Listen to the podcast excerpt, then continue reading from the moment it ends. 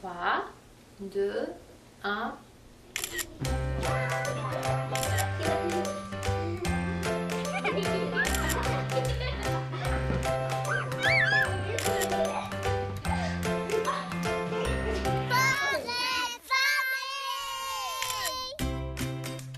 Bonjour, j'espère que vous allez bien. Je le souhaite de tout cœur et que vous êtes en forme pour les 60 prochaines minutes. Marianne Paquette avec vous pour vous accompagner. Dernière émission de la saison 2016. Déjà, ça va bien vite euh, lorsqu'on s'amuse et que l'on est bien accompagné. Et on se gâte aujourd'hui pour euh, cette dernière euh, de la saison 2016. On vous présente le portrait de famille de Véronique Pagé. Elle est maman de William, 5 ans.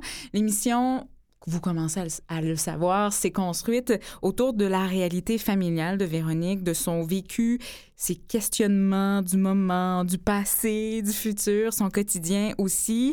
Euh, et Véronique, dans sa grande générosité, vous allez euh, le saisir et, l'entendre, elle a également eu envie de vous partager ses coups de pouce au cours, euh, des coups de pouce là, qui l'ont aidé au cours de son parcours de maman des cinq dernières années. Donc, en deuxième partie d'émission, on discute avec Cathy Sanson. Elle est ergothérapeute à la clinique Parents Plus du centre Lucie Bruno. C'est une ressource qui est nécessaire et essentiel pour les parents qui vivent en situation de handicap.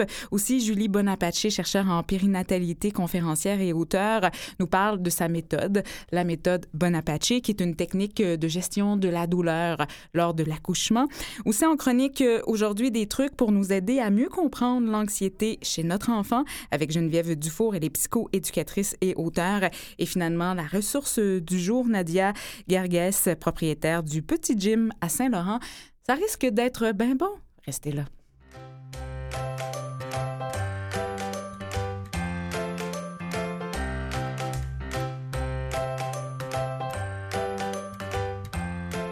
Véronique Pagé, bonjour. Bonjour Marianne. Merci d'être là. C'est un plaisir d'être avec toi aujourd'hui. Vous êtes habituée quand même. Vous avez été euh, co-animatrice avec euh, mon collègue Luc Fortin. Eh oui, quel plaisir ça avait été. Je suis contente d'être de retour avec Canaliem. Aujourd'hui, on vous reçoit, Véronique, en tant que maman de William, 5 ans. Bon, on, rappelle aussi que vous êtes directrice euh, générale de Viomax. On pourrait revenir, ce centre de mhm. conditionnement physique adapté pour des personnes qui vivent en situation de handicap. Important de, de, le dire, je pense, d'entrée de jeu, vous vivez avec la paralysie cérébrale. Oui. Et c'est intéressant parce que, habituellement, Véronique, on reçoit des parents d'enfants Mm-hmm. qui vivent avec euh, différentes limitations. Là, on a l'autre côté mm-hmm. de la médaille, un autre regard avec vous aujourd'hui. On débute avec cette photo, ce portrait de famille que vous nous avez amené aujourd'hui, qui est en ce moment diffusé sur euh, nos différents réseaux Twitter, Facebook, notre site web également. Une photo touchante qui n'est pas nécessairement récente, mais que vous et votre conjoint Martin, vous aimez beaucoup. Oui, effectivement. Euh, William avait deux mois. Et c'était un portrait. On était encore là, dans toute la nouveauté de ce que ça veut dire l'arrivée de William. C'était un moment de détente avec une amie qui a pris la photo qui s'appelle Kim Côté, euh, qui est photographe puis qui m'a accueilli chez elle euh, gratuitement, généreusement. On a comme eu un moment de grâce pour prendre cette photo-là parce que c'était pris euh, très rapidement. William qui était tout assoupi sur mon épaule elle est trois très collée et elle est encore affichée chez moi parce que hum, ça me rappelle ce, beau moment, euh, de l'arrivée de William. C'est un moment vraiment empreint de tendresse. Je vous écoute, Véronique, et j'ai envie de faire du pouce sur ce que vous me disiez euh, tout à l'heure avant que l'on débute l'émission, à savoir que lors de la préparation de cette émission-là, vous vous êtes replongé dans beaucoup d'émotions. Oui. Euh, pourquoi? Est-ce ah, l'arrivée de cet enfant-là, ça a déclenché quoi? Et c'était toute une prise de conscience et de préparation personnelle. C'était tout un accomplissement aussi, parce que vivre avec ma limitation, ça voulait dire que si un jour j'atteignais l'autonomie nécessaire pour accueillir un enfant pour moi, j'avais atteint l'ultime. Et l'ultime est arrivé. Ouais. Et c'est, ça a toujours été pour ma vie a changé ce, jour-là. Le, test de grossesse positif, euh, je dis toujours que c'était euh, une nouvelle vie. Et de voir à quel point cet accomplissement-là, euh, ça a changé tellement de choses et me replonger dans toutes ces émotions, dans toutes ces étapes-là, parce qu'il faut travailler beaucoup aussi sur soi. Il euh, faut, euh, faut vraiment ce, fut en fait un, moment de, de plein d'émotions mélangées. Là. Ouais. Puis euh, c'est un, c'est, ça reste un bonheur, mais de me replonger dans toutes ces, ces étapes-là de vie, c'est encore très émotif souvent pour moi. Ouais. Portrait de famille, c'est une émission qui est bâtie avec les interpellations des parents. Vos thèmes Véronique, sont beaucoup liés à la grossesse, à, la parentalité, oui. mais grossesse, accouchement, euh, ce qui était en début de vie de William. Peut-être parce que ce moment-là a été l'un des plus beaux de votre vie. Le plus beau. Hmm. Je dis toujours que ma, toute mon année de, où j'étais enceinte, c'est la plus belle année de ma vie et l'année où j'ai été en congé de maternité, où j'ai pu vivre à 100% juste ça, là, sans euh, prendre tout d'un coup la routine, le travail qui reprend, tout ce que ça veut dire de s'adapter, mais de pouvoir commencer par s'adapter un à l'autre. Ouais. Euh, toute cette année-là, euh, je pense pas que je vais revivre quelque chose de plus beau dans ma vie. On pourrait penser que lorsqu'on vit avec un handicap, euh, dans votre cas, c'est la paralysie cérébrale, on peut pas être parent, on peut pas être maman, avoir une grossesse, porter un enfant. Est-ce que vous avez été confronté, c'est-à-dire par vous-même, à ces craintes-là ou d'autres personnes vous ont fait sentir ça? Oui, en fait, euh, les craintes de mon côté, j'en avais pas. J'avais des questionnements, j'avais des défis, mais pour moi, c'était pas des craintes c'était des défis supplémentaires et des grosses montagnes à relever. Par contre, oui, on sent de l'extérieur qu'il y a des craintes. On sent qu'il y a des questionnements qui viennent. On sent qu'il y a des inquiétudes. Mais moi, j'étais toujours celle, je pense, qui rassurait, qui disait, mais je suis tellement consciente de ce que je fais que hum, vous n'avez pas à vous inquiéter. Ouais. C'est ça. Ouais. Et c'était un désir de vie, on le comprend, euh, euh, un, désir personnel, un désir de couple aussi. Ça faisait longtemps que vous espériez cette grossesse-là. Oui, absolument. Puis pour moi, c'est important que ça soit un projet de vie et de couple parce que je voulais pas un enfant à tout prix, je voulais une famille. Ouais.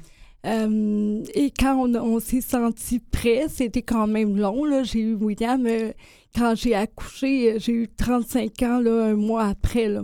Donc, euh, ce fut euh, l'appel de c'était le temps, il fallait y passer. Euh, et oui, c'était un long cheminement pour être sûr que moi, en tant que maman, je pouvais me réaliser au complet dans tout ce que ça voulait dire en termes d'adaptation, de, de, dans le couple, qu'est-ce que ça veut dire au niveau des choix, au niveau des décisions à prendre, au niveau de, de notre quotidien. Mais on était rendu Oui. La grossesse s'est passée de façon merveilleuse. Pour l'accouchement, ça a été autre chose. Très difficile. Euh, j'ai fini euh, par accoucher euh, d'urgence par césarienne. Et quand ça arrive, ça se bouscule très rapidement, là. C'était tout d'un coup le cœur de William n'allait pas bien et c'était très difficile comme accouchement. Oui, allez-y. Vous pouvez boire un, petit peu d'eau, en fait. Euh, Merci. c'est le cœur de William qui allait pas bien à ce moment-là. Exact. Oui. Et là, euh, c'est assez... Euh, ça se bouscule parce que là, on finit par faire... C'était une césarienne qui était sur sa anesthésie générale, ce qui fait que j'ai pas vu William naître. J'avais pas mon conjoint à côté de moi. Oui tout ce que tu as prévu arrive pas. ce moment-là, tu ne le vis pas.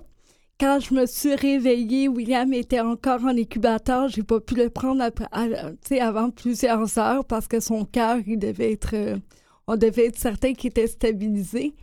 Et euh, ce fut très difficile à partir de là. Donc, euh, l'accouchement, c'est sûr que c'est plein de belles émotions. On s'éveille, on a hâte de voir notre enfant, on est content de le voir, mais là, ça se bouscule. C'est plus juste du bonheur, c'est aussi qu'est-ce qui vient d'arriver. Et quand on a accouché, on sait à quel point, justement, c'est un rush d'émotions. Mais euh, j'ai pleuré très longtemps après avoir accouché. En fait, je n'étais pas capable de parler de mon accouchement. Dès que j'arrivais, j'essayais d'en parler, je n'étais pas capable. Il y a une femme qui vous a aidé? Une femme que vous connaissez pas, hein, qui est une chercheure en périnatalité, que je connais bien, que j'ai cette euh, chance-là. Elle vous a aidé parce qu'elle a mis sur pied cette technique qui s'appelle la méthode Bonaparte. Euh, vous aviez été mis au courant de, de, ces livres et de cette méthode. De quelle façon? très tard dans la grossesse, euh, moi, j'ai accouché à Sainte-Justine. J'ai consulté des spécialistes pour voir comment ça pouvait se passer l'accouchement. Et on m'a annoncé, Véronique, tu sais, euh, pour avoir un épidural, ça serait très compliqué. Euh, peut-être qu'on devrait envisager une autre technique.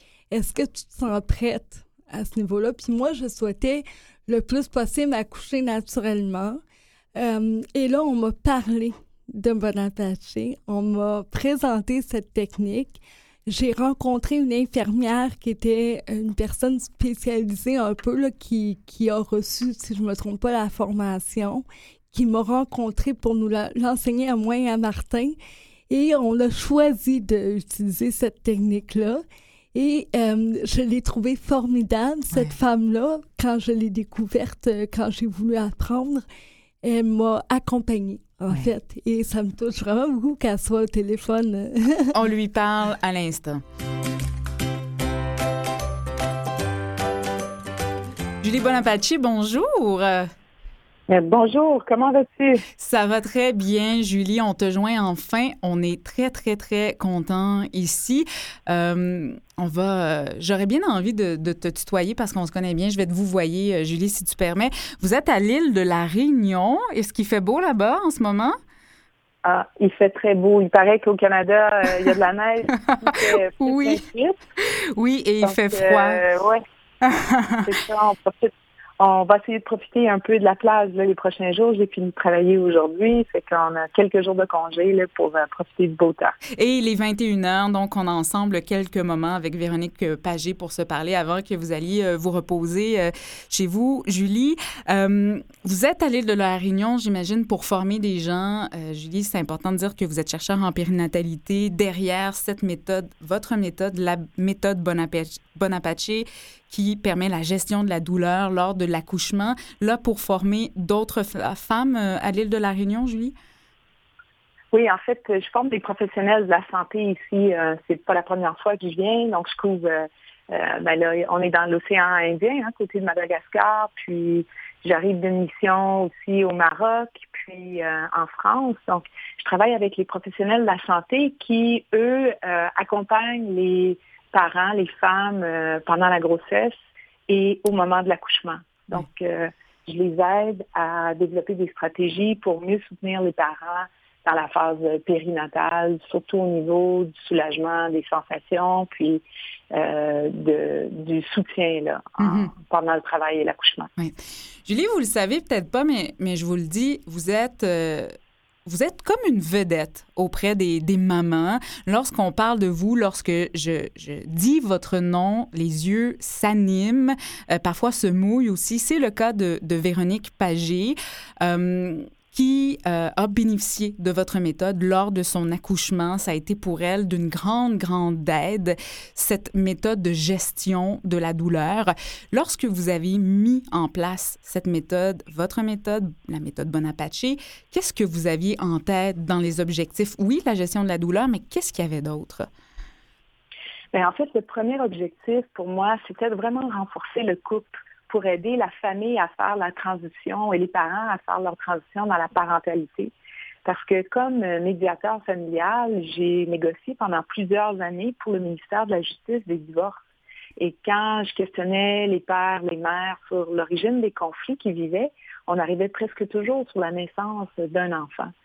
Alors, l'objectif de mon programme, c'était d'aider les mères qui souvent se sentent dépassées euh, avec la naissance, euh, avec les changements, euh, qu'elles se sentent un peu parfois comme débordées, et le père qui se sent souvent isolé, pas inclus dans l'expérience. Donc, mon objectif, c'était vraiment de donner des outils aux couples pour qu'ils travaillent en équipe, ensemble, dans une période importante comme la naissance. Donc, pour que le père puisse faire le passage en même temps que la mère. Et maintenant, on a même les preuves scientifiques qui nous montrent que quand un père participe à l'accouchement de, son enfant et qu'il euh, va produire des hormones comme la mère, la prolactine, qui est une hormone pour le maternage et le paternage, ce qui mhm. fait qu'il a envie de s'occuper de ses enfants et plus il s'en occupe, plus il produit cette hormone et donc plus il s'occupe de son enfant. Et, et ça, ça crée une, meilleure complicité dans le couple. Ben, Puis j'enseigne beaucoup euh, avec le père comment il peut euh, vraiment euh, aider la mère à lâcher prise pour qu'elle puisse bien accoucher. Oui. Dans les facteurs qui influencent la douleur, il y a le stress. Euh, et parfois, le stress vient de l'extérieur. Vous avez aussi étudié tout ce qui est euh, l'équipe médicale qui peut amener certains soucis à, la future famille. Mm-hmm. En fait, euh, prochainement, on va publier avec la Société des obstétriciens et gynécologues du Canada la ligne directrice sur le soulagement de la douleur. Et je suis le premier auteur là-dessus. Et le, premier grand constat que j'ai fait, c'est qu'il y a beaucoup d'interventions qu'on fait de routine dans les soins euh, pendant l'accouchement qui augmentent le signal nociceptif, donc potentiellement douloureux. Et euh, on a beaucoup de travail à faire auprès des professionnels de la santé pour qu'ils arrivent à, faire des gestes qui vont d'emblée moins créer de douleur, comme par exemple quand on déclenche un travail avec des hormones synthétiques, on augmente euh, le signal nociceptif parce hmm. que ça inhibe les bonnes hormones. Et il y a une foule d'interventions comme le monitoring euh, le fait de, euh, d'être attaché sur des câbles pour pouvoir bouger librement, le fait de pour pouvoir manger et boire dans certains hôpitaux. Euh, ça, dépend. Dans les, hôpitaux, le Québec, on est quand même euh, assez euh, avancé à certains égards, mais dans plein de pays à travers le monde, les femmes n'ont pas le droit même de manger et de boire. il, y a, beaucoup de facteurs qui font en sorte que ça augmente le signal. C'est comme si une femme court un marathon, puis elle n'a pas le droit de manger pour courir son marathon ni de boire. Oui, c'est une belle image, ça. C'est une image assez parlante, en effet. Euh, Julie, Bon, la méthode Bonaparte, on le comprend de plus en plus, technique naturelle, scientifique, pour mieux gérer la douleur lors d'un accouchement. Euh, comment on se prépare à notre accouchement avec votre méthode? Bien, la première chose, c'est qu'il faut euh, revoir le paradigme de la douleur. En fait, mes études m'ont vraiment amené à comprendre qu'il n'y a pas de lésions dans un accouchement. Mm-hmm. Et donc, la sensation qu'on a à l'accouchement est probablement euh, amplifiée par la peur. C'est-à-dire que si on regarde euh, il y a 100 ans, euh, les femmes avaient appris que faire l'amour, c'était douloureux. elles anticipaient cet événement-là, elles se contractaient, choisissaient pas toujours le partenaire, ne pouvaient pas dire ce qu'elles voulaient, bougeaient pas, se connaissaient pas. Puis, ça confirmait que faire l'amour, c'était douloureux. Mais nous, on est resté encore avec ce paradigme-là. On est convaincu qu'accoucher, c'est douloureux. Et mm. donc, cette conviction fait en sorte qu'on arrive avec beaucoup d'anxiété beaucoup d'anticipation qui, déjà là, augmente la douleur. la première étape, c'est de comprendre la, base physiologique qui est que le corps est très bien fait et qu'on a des ressources pour bien composer avec les sensations qui ne sont pas forcément douloureuses. Puis après, euh, dans la préparation, là maintenant, on a tout un programme euh, en ligne, donc une formation interactive en ligne sur Internet où les parents ils voient plusieurs vidéos que j'ai préparées pour eux. Euh, ils peuvent faire toute cette préparation-là dans le confort de leur foyer. Euh, ils ont aussi des exercices à pratiquer. Euh, puis, ils peuvent avoir du coaching live avec un, avec un de nos, entraîneurs qui peut, qui peut les, les, soutenir dans leur démarche.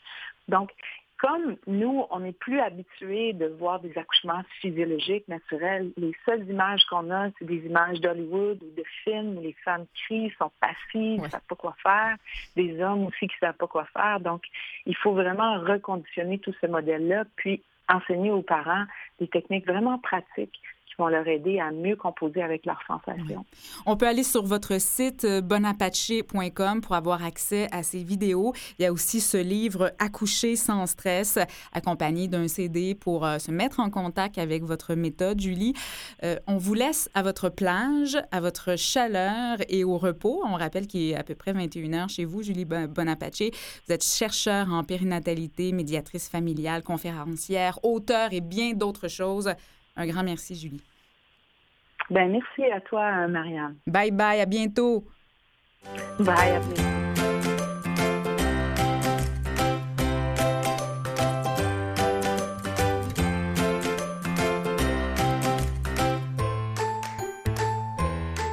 Geneviève Dufour, bonjour. Bonjour. Bonjour. Bonjour. C'est Véronique qui vous salue. Vous êtes psychoéducatrice, auteur chez Midi 30 et là pour nous parler de l'anxiété chez l'enfant, un peu en lien avec une réalité que vit euh, Véronique dans son quotidien. Véronique qui est maman du petit William, 5 ans, hyper intelligent, beau développement, hyper allumé sensible et un peu anxieux. Donc, on est là pour donner euh, quelques ressources à, à, Véronique euh, aujourd'hui, Geneviève. Tout d'abord, comment on peut reconnaître des signaux d'anxiété chez notre enfant? OK. Euh, premièrement, ça peut être très varié. Dépendamment d'un enfant à l'autre, les signes vont être différents.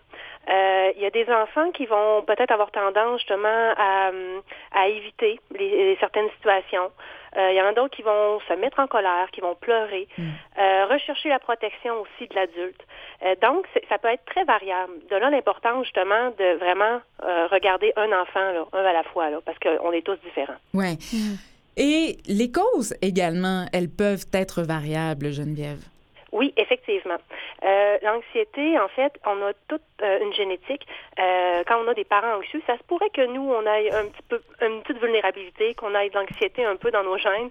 le tempérament aussi. On a chacun un tempérament, des, traits de personnalité. Bon, fait que ça, c'est différent d'une personne à l'autre. Combiné à ça, il y a d'autres facteurs, évidemment, qui sont psychologiques et plus sociologiques au niveau de l'environnement. donc, nos expériences de vie, le type d'éducation qu'on a reçu. Euh, l'attachement aussi qu'on a eu avec nos, nos euh, images là, sécurisantes et au niveau aussi de la société, ben toute la pression des fois auquel on, on est on est confronté, euh, la relation aussi avec l'entourage, l'attitude des autres, bon, puis ça ça fait partie aussi des facteurs. Interrelier tous ces beaux facteurs là, encore une fois, c'est différent d'une personne à l'autre. Là, vous ne la mhm. voyez pas, mais Véronique, elle rigole. Je souris, oui. je rigole parce que moi, je me suis posé tellement de questions à me dire pourquoi William est anxieux comme ça? C'est-tu moi qui a transmis quelque chose? C'est-tu parce qu'on est anxieux? C'est qu'est-ce que j'ai fait pour que ça comme ça? fait que là, quand j'entendais peut-être si les parents sont anxieux, parce que oui, on, je pense que j'ai sûrement un petit peu ça aussi en moi, mais étant adulte, hein, on n'a pas le même regard, puis on ne sait pas trop comment tout ça, ça s'est transmis.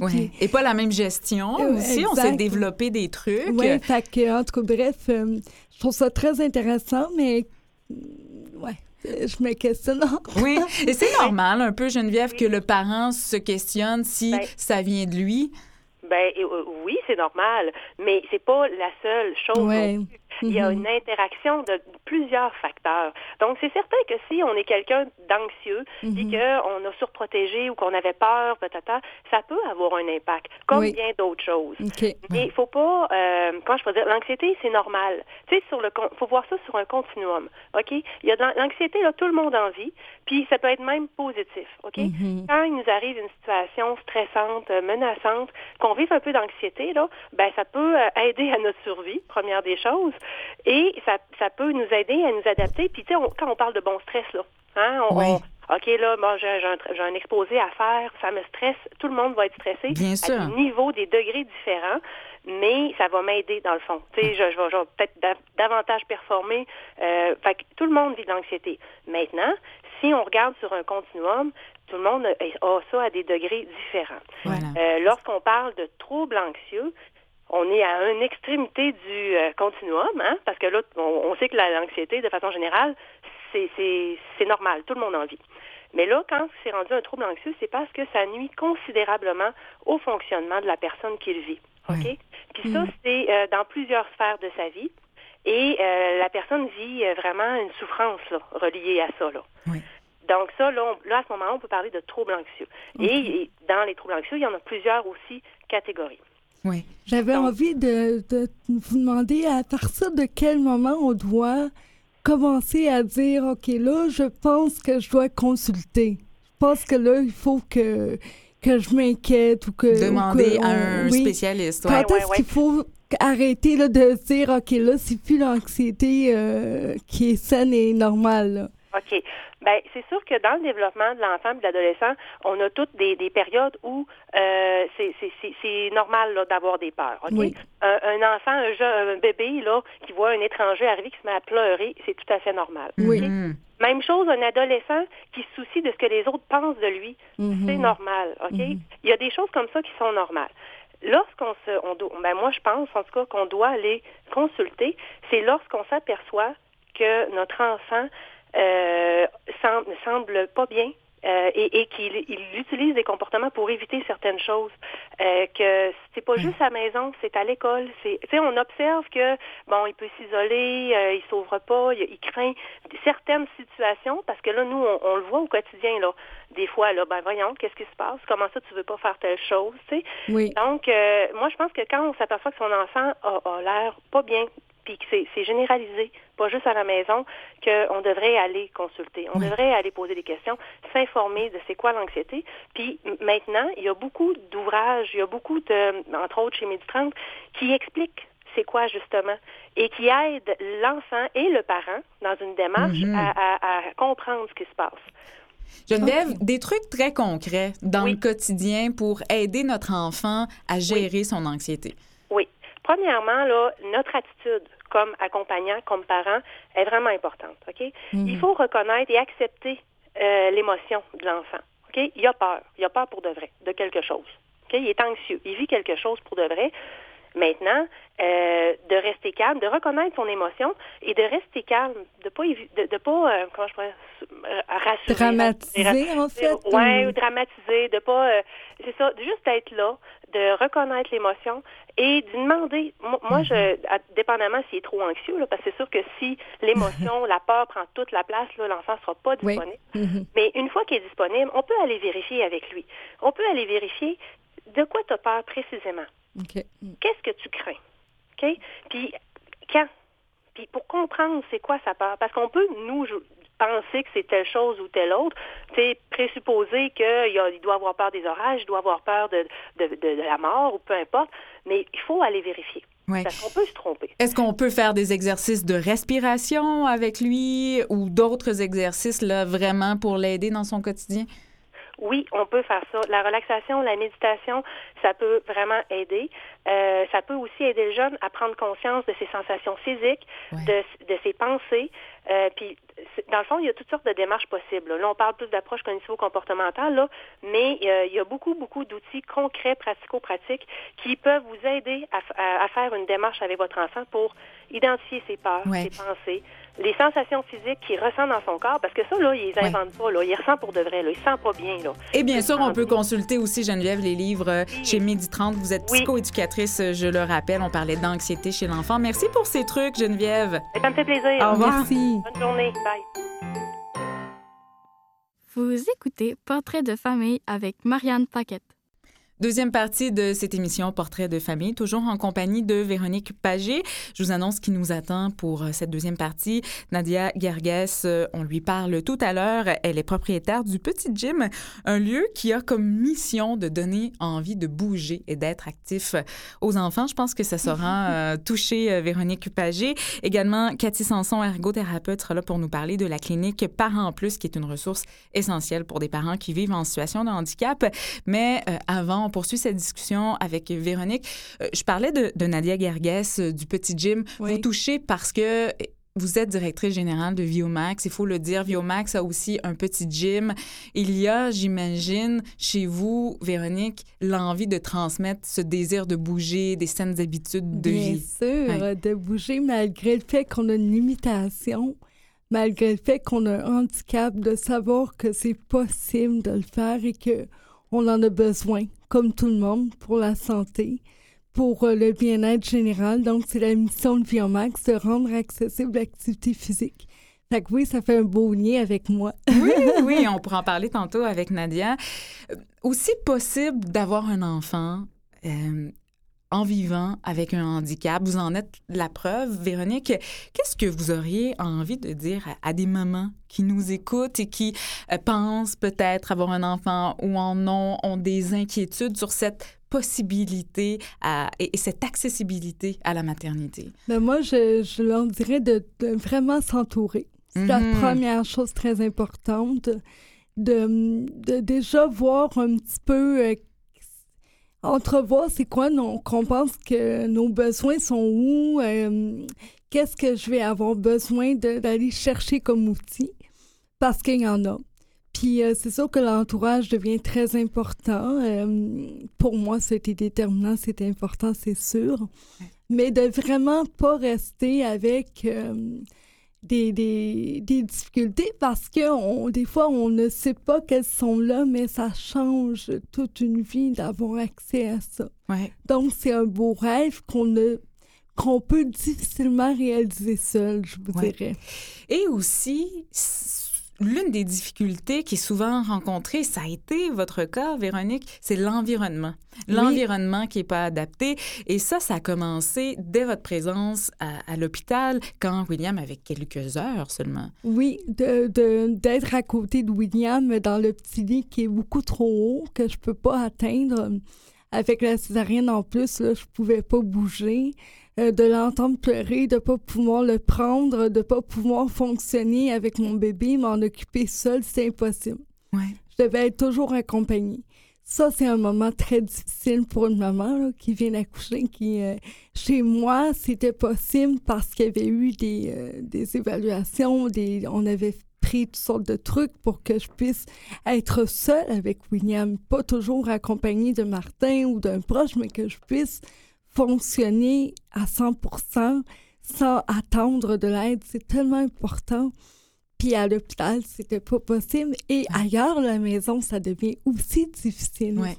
Vous avez été confronté à quelque part à cette incompréhension du personnel soignant à l'hôpital? Énormément. Euh, il n'y avait pas, euh, je vous dirais, d'ouverture à se dire cette maman-là a des besoins différents.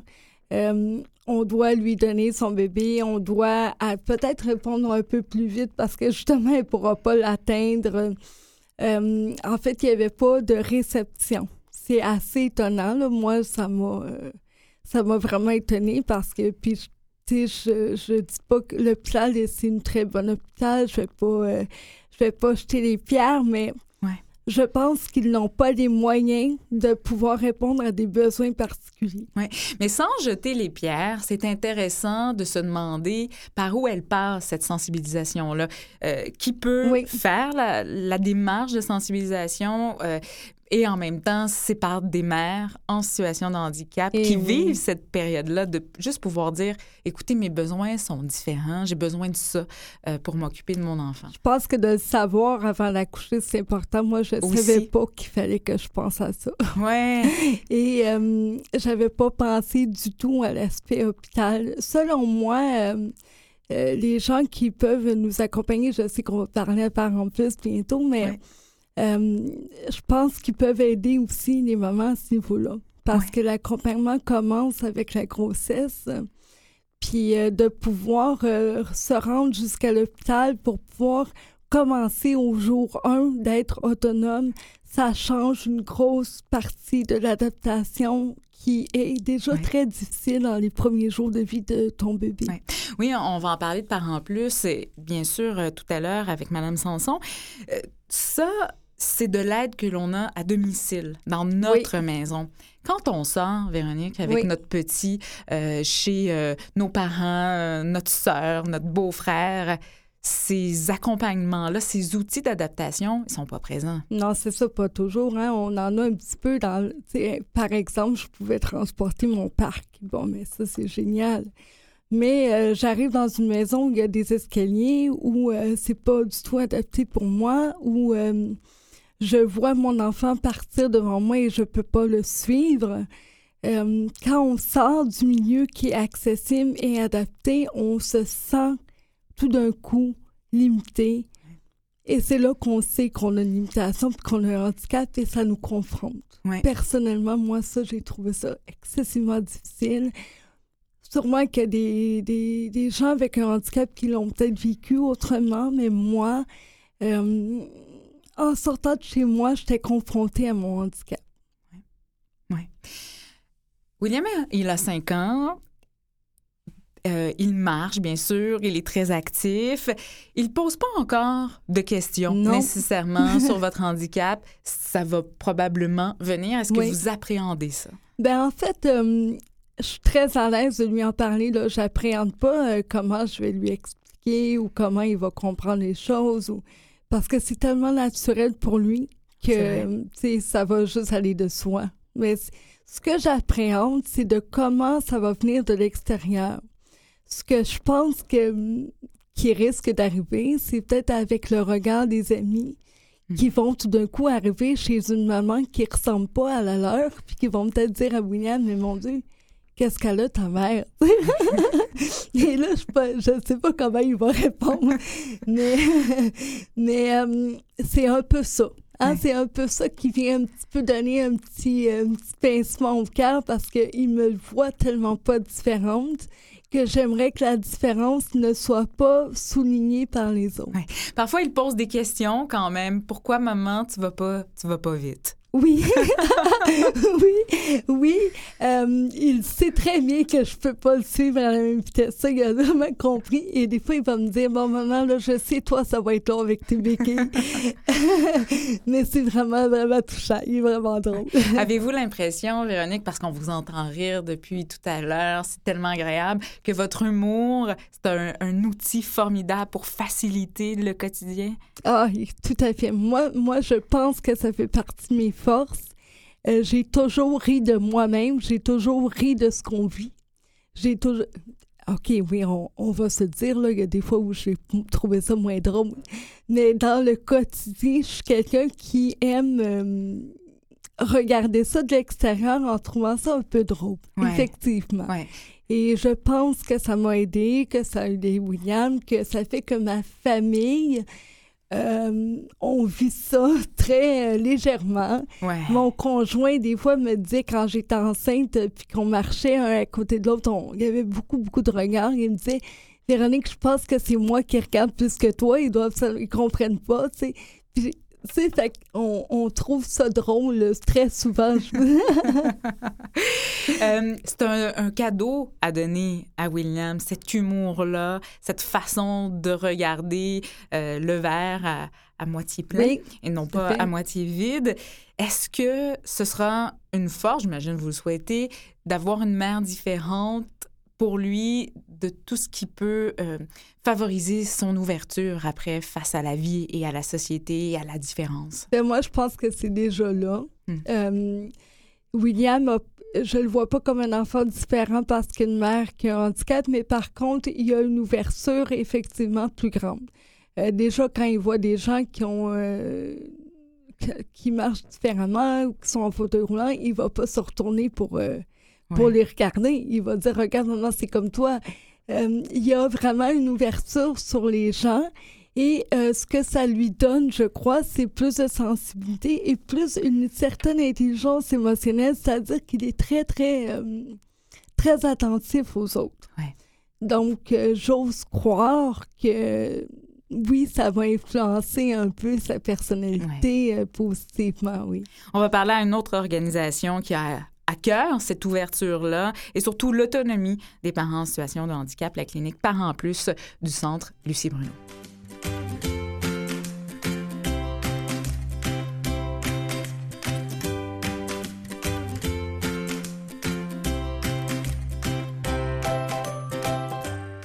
Cathy Sanson, bonjour. Oui, bonjour. Vous êtes ergothérapeute à la clinique Parents Plus du centre Lucie Bruno, CIUS du centre sud de l'île de Montréal.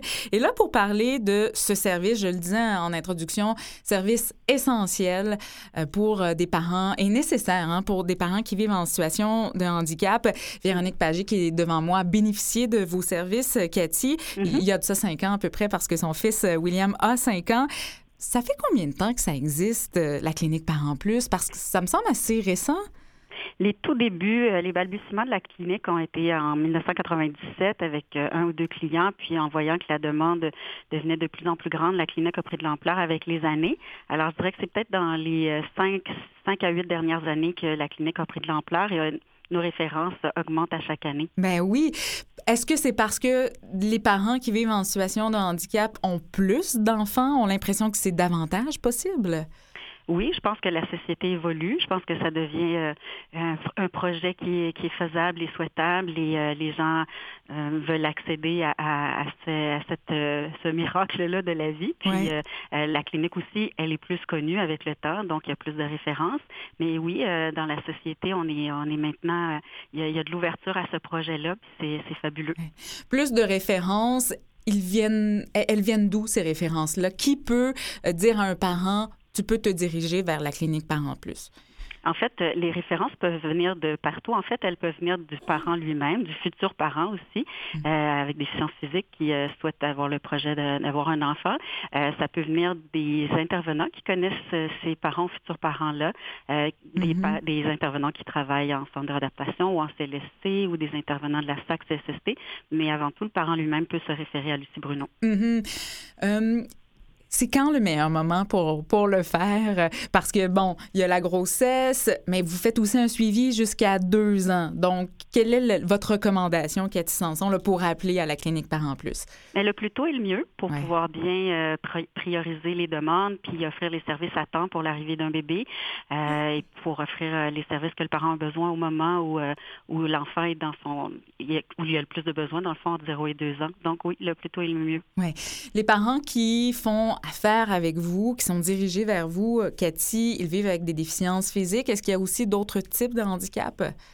C'est principalement déficit euh, moteur et neurologique. Alors, euh, c'est les, les, diagnostics qui sont admissibles au Centre Lucie Bruno. Oui le besoin des parents, et on le comprend très bien, on a entendu Véronique euh, nous partager ces moments-là, c'est d'être autonome, de pouvoir donner les soins à son enfant, de pouvoir s'occuper, de, se sentir en fait en, pleine possession de ce moment-là qui est unique, qui est extrêmement important.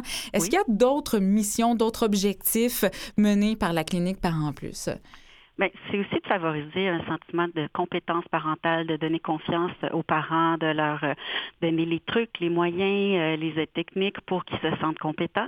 Et c'est aussi d'assurer la sécurité euh, du parent et surtout du bébé dans toutes ces manœuvres-là. Donc oui, l'autonomie, mais toujours en, en priorisant la sécurité du bébé dans les soins. Oui. Vos services, bon, il y a le prêt de matériel adapté. Il y a des suivis aussi, différents suivis? Oui, ben en fait, euh, on, suivi, on fait un suivi euh, périodique à mesure que l'enfant grandit, parce que là, les besoins changent. Quand l'enfant a un contrôle de tête, un contrôle du tronc, les besoins changent quand il marche, tout ça. Donc, euh, on fait un suivi, suivi périodique avec différents équipements ou aides techniques ou conseils qui vont être donnés au fur et à mesure pour les deux premières années dans le fond de l'enfant, mais ça peut être un peu plus selon les besoins. Oui. Véronique, ça, ça a entraîné quoi, la présence de la clinique Parents Plus dans votre quotidien familial? Ah, mon Dieu, mais une réalisation complète. Euh, puis quand je pense, je, je pense à mon conjoint, ça a une influence sur lui, il avait pas d'handicap. Sauf qu'il voyait qu'on avait des moyens. Euh, dans notre couple aussi, tout reposait pas sur lui. Mm-hmm. Euh, je pouvais faire les mêmes manœuvres, les mêmes choses. Je pouvais, comme je disais un peu plus tôt, là, avoir l'impression que je peux être seule avec mon enfant sans dépendre de quelqu'un, ben ça, ça a une influence sur toute la vie de parents et de couple et de relation avec l'enfant. Oui, tout à fait. Cathy, on a parlé de matériel, de prêt de matériel adapté. Moi, ce qui marque beaucoup mon imaginaire chez vous à la clinique Parents Plus, c'est que c'est souvent du matériel pour amener des soins de base, comme laver son enfant. Vous avez des bains. Qu'est-ce que vous avez aussi? On a plein d'équipements qui ont été soit adaptés ou fabriqués, conçus maison. Euh, un des exemples concrets, c'est le lit adapté, euh, qu'on appelle chez nous le lit Ottawa, qui est donc un lit standard dont un des côtés a été modifié pour qu'on puisse accéder de façon de face à l'enfant avec euh, des portes qui ouvrent latéralement et le lit est ajustable en hauteur, donc accessible en position assise ou en position debout, selon. Donc le lit, on a, comme vous avez nommé, la baignoire adaptée qui est ajustable en mhm. hauteur. On a une petite desserte qui a été adaptée avec un siège d'auto dessus pour pouvoir déplacer l'enfant dans la maison de façon sécuritaire. Mhm. Un ambulateur qu'on a adapté avec euh, une chaise, une chaise d'appoint pour enfants. Donc là encore pour se déplacer dans la maison avec le bébé en toute sécurité. Euh, on a fait une adaptation pour qu'une poussette puisse être installée face au fauteuil roulant du parent pour les promenades extérieures. Mhm. Euh, on en a beaucoup. Et d'ailleurs, si vous voulez voir les équipements, euh, sur le site Internet de Lucie Bruno, on peut voir les équipements dans le guide ressources Parents Plus. Ça peut se googler euh, facilement Clinique Parents Plus et regarder le guide ressources. Et sur YouTube, il y a également des petites euh, vidéos sur les équipements de la clinique. Oui. Là, vous ne pouvez pas la voir, Cathy Sanson, mais Véronique, elle a un sourire et une certaine émotion. Hein? Ça vous rappelle ça des me rappelle des beaux souvenirs d'entendre ça. Je me revois là, avec moi devant la bassinette. Je me revois de euh, quand vous parlez du siège là, que je peux euh, que je pouvais pousser William dessus pour le transporter dans la maison, c'était merveilleux. Parce que je pouvais me déplacer debout en transportant mon enfant, c'est quelque chose parce que les deux mains occupées sur deux béquilles, tu peux pas porter ton bébé. En effet. Et ça, c'est impossible de penser qu'on ne pourra pas porter son bébé. C'est mm. impossible de me permettre de me déplacer librement dans la maison avec mon bébé que je pouvais pousser. C'est indescriptible, ça me rappelle tout ça. C'est fun à entendre. Cathy Sanson, en terminant, les familles, est-ce qu'elles ont à débourser un certain montant pour bénéficier de vos services? La plupart des, euh, en fait, les services sont offerts par le gouvernement à travers les centres d'adaptation. Les équipements sont payés via les programmes AVQ, AVD des ou, quand c'est le cas, la, SAC ou la CSST peuvent euh, financer aussi les équipements qu'on recommande. Donc, les plus gros équipements sont pris en charge là, par des subventions. Il arrive parfois qu'il y a certains équipements que les parents doivent euh, débourser eux-mêmes, mais c'est de petits, les plus petits montants, je dirais. Donc, c'est pas mal euh, subventionné euh, en général. OK. Pour les gens qui sont sur le, territoire, euh, sur l'île de Montréal ou dans les bon, dans le territoire environnant, là, on, on, sent bien que ça peut être aisé puisque vous êtes à Montréal. Cathy Sanson, pour les gens qui sont en région, région éloignée, est-ce qu'on peut quand même bénéficier des services de la clinique? Bien sûr. On se déplace, nous, à la clinique, on est trois ergothérapeutes, dans un rayon d'environ 50 km euh, de, de Lucie Bruno. Ah, Mais pour le reste du Québec, puisqu'on dessert tout le Québec, euh, on s'associe, on travaille en collaboration avec des ergothérapeutes, soit de CLSC ou de centres de réadaptation, euh, qui sont partenaires avec nous pour offrir les services 0-2 ans, encore une fois, mais donc toutes les régions sont desservies par la clinique avec, euh, comme je vous dis, la collaboration d'une ergothérapeute en région. Oui. Des témoignages comme Véronique vient de faire, Cathy, lorsque vous rencontrez les familles, les couples, euh, vous en entendez souvent, vous vous rendez compte que votre travail, il est essentiel et précieux. Oui, tout à fait. Puis euh, moi, c'est avec les, les, autres ergothérapeutes de la clinique, c'est notre paye. En fait, on est, tellement heureuse de pouvoir contribuer à faire réaliser cette étape de vie-là, ce projet de vie-là, euh, de donner un coup de main pour que ça se réalise. Et oui, la, la plupart des gens sont sont reconnaissants de pouvoir avoir les services. Puis nous, on est euh, très, très heureuse et passionnés de mm. pouvoir euh, les aider dans ces projets-là. Ça a été un plaisir de vous parler, Cathy Sanson. Je le rappelle, vous êtes ergothérapeute à la clinique Parents Plus de l'installation CIUS du Centre-Sud de l'île de Montréal. Merci beaucoup.